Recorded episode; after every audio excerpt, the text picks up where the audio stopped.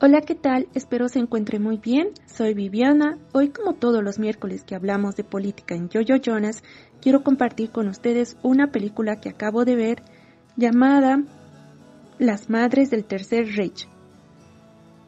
Esta película nos ayudará a comprender un poco de todo lo que engloba dentro de la política. Alice y Lisette son dos jóvenes de 15 a 17 años que tras la invasión de Alemania sobre Alsacia, un pueblo francés, durante el comienzo de la Segunda Guerra Mundial, ellas son separadas de sus familias y enviadas a trabajar en un campo de trabajo.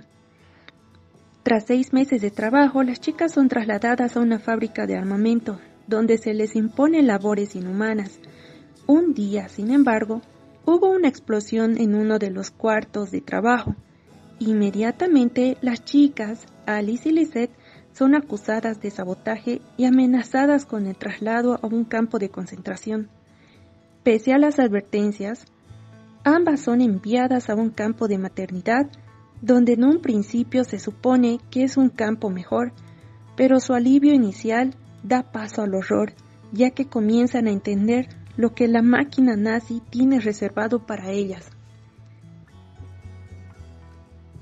A lo largo de los años, el nazismo experimentó con diferentes formas el horror, además de los campos de concentración y exterminio, donde millones de personas fueron asesinadas, el régimen totalitario ideó un programa de eugenesia denominado Lebensborn, una especie de fuente de vida que le permitiera la expansión de la raza aria, es decir, una raza pura, a través de esta organización llamado el Tercer Reich Hitler explicaba sus planes de un Reich tan amplio que él, que él se convertiría en señor de la tierra, en amo del mundo.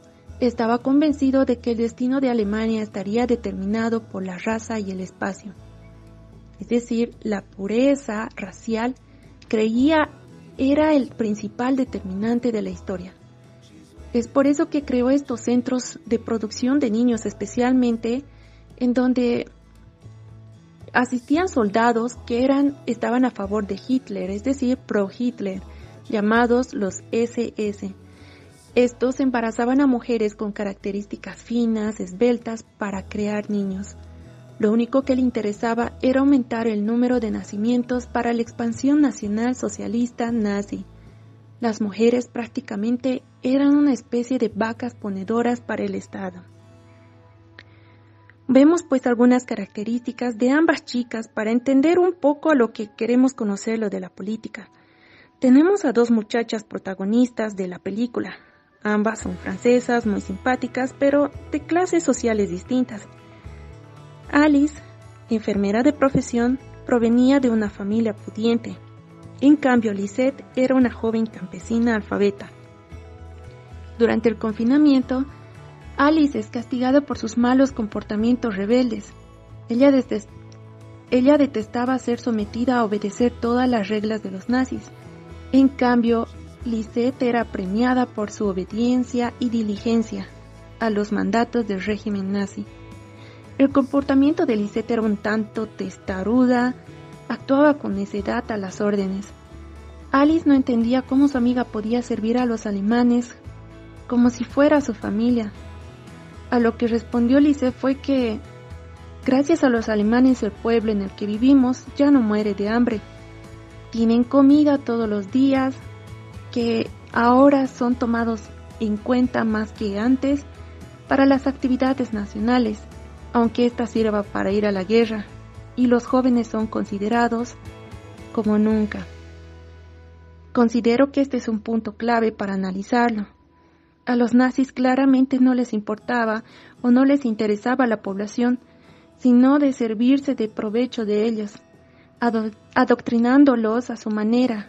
Como bien sabemos, los nazis querían implantar en el mundo su régimen nazista, nacional socialista, hecho que sucedió hace muchísimos años atrás. Creo que este es el interés de muchos grupos políticos que suben al poder.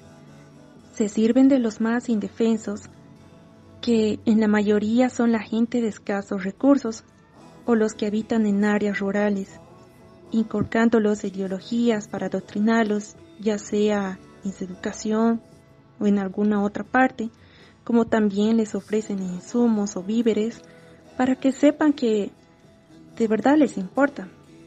Sin duda alguna, esta es una manera de comprar a las personas, como también vimos cómo los nazis se aprovechaban y se servían de las mujeres para sus fines macabros, ¿qué no nos hace pensar que todo esto se está replicando en nuestra actualidad con los grupos que nos gobiernan? Muchas veces escuchamos noticias alarmantes de violaciones, secuestros, de parte de algunos servidores del gobierno, pero inmediatamente todo es maquillado, callado y ocultado. ¿Crees que este mal aún se sigue reproduciendo en nuestra actualidad? ¿Qué opinas al respecto? Si deseas enviar un mensaje puedes hacerlo debajo de esta descripción o enviarnos un mensaje a nuestro Messenger.